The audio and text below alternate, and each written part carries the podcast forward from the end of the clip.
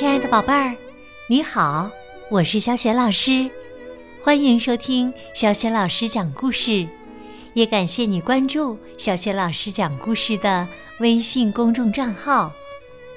下面呢，小雪老师给你讲的是成语故事《雪中送炭》。这个绘本故事书选自豆豆镇的成语故事。现在这套绘本故事书在小学老师优选小程序当中就能找得到。豆豆镇的成语故事文字和绘图是断章取义，由湖南少年儿童出版社出版。好啦，故事开始啦！雪中送炭。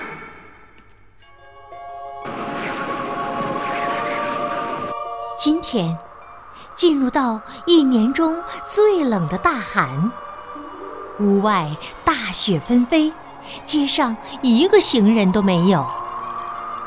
博学先生围着火盆子在烤火，可他还是觉得身上透着寒气。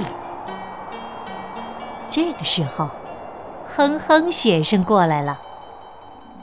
先生，我给您准备了一张毯子，盖在身上烤火更舒服。学生懂得孝敬老师，博学先生很开心。过了一会儿，哈哈学生进来了。先生，我给您带了些木炭。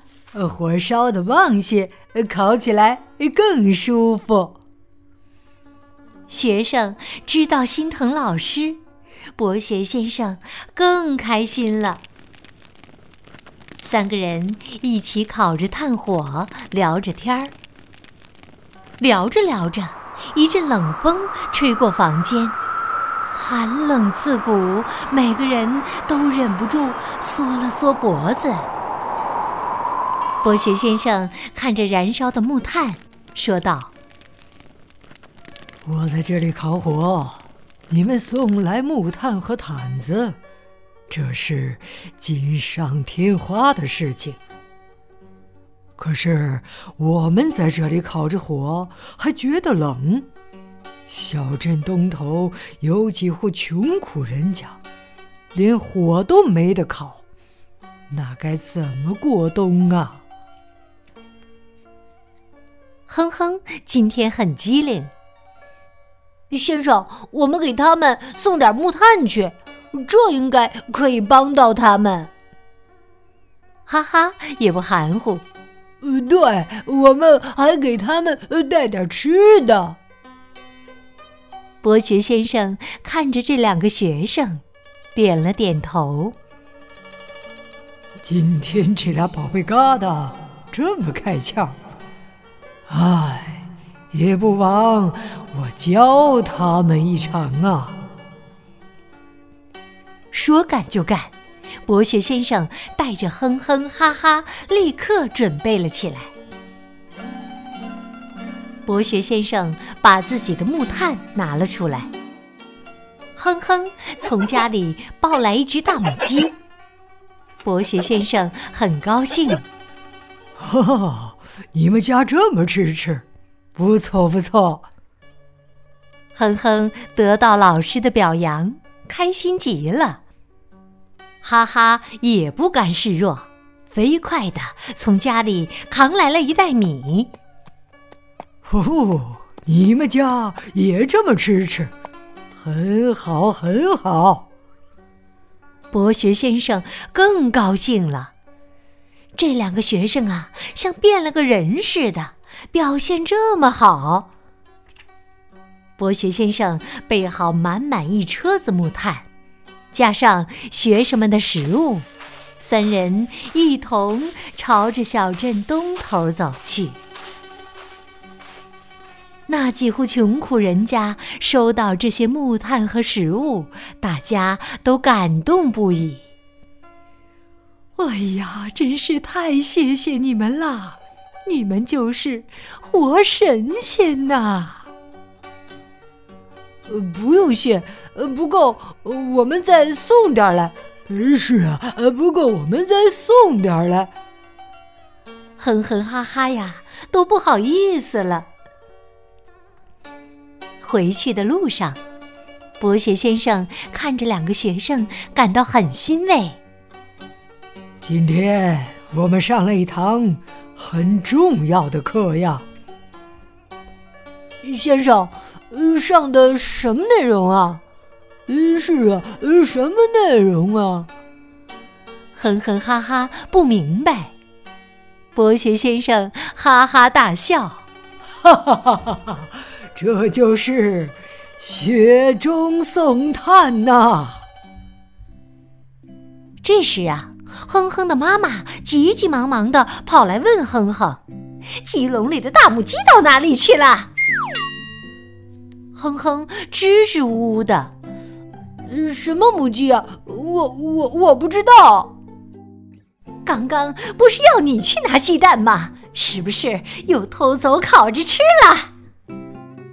这时，哈哈的爸爸也气冲冲的跑来问哈哈：“你把家里的米搬出来干啥？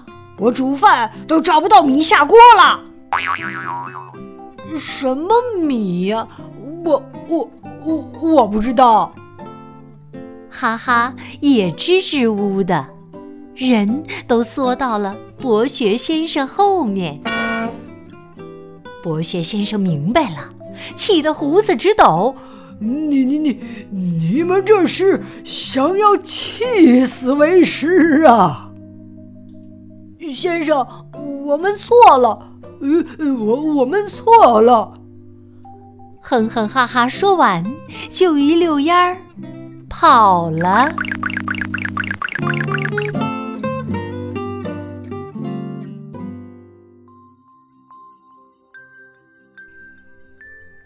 亲爱的宝贝儿，刚刚你听到的是小雪老师为你讲的成语故事《雪中送炭》。这个成语故事书选自《豆豆镇的成语故事》系列绘本。这套绘本故事书在小雪老师优选小程序店铺当中就能找得到。那么“雪中送炭”的意思啊，就是在大雪天给人送炭取暖，比喻呢，在别人急需的时候给予物质上或精神上的帮助。“雪中送炭”出自宋代范成大的《大雪送炭》。与借饮，原文中说：“不是雪中须送炭，辽庄风景要诗来。”和“雪中送炭”相似的成语有“绝渡逢舟”“暗室逢灯”，还有“济困扶危”。宝贝儿，你能说出几个和“雪中送炭”意思相反的成语吗？可以向爸爸妈妈请教。或者查一查成语词典哟。如果你想好了，欢迎你在爸爸妈妈的帮助之下，给小雪老师微信平台写留言回答问题。小雪老师的微信公众号是“小雪老师讲故事”，欢迎宝宝、宝妈和宝贝来关注。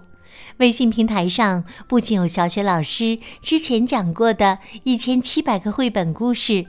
还有童诗童谣、小学语文课文朗读、小学老师的原创文章，以及呢丰富的活动和绘本童书的推荐阅读。喜欢我的文章和故事，别忘了随手转发，或者在微信平台页面底部点亮“好看”。我的个人微信号也在微信平台页面当中，可以添加我为微信好朋友。好啦，我们微信上见。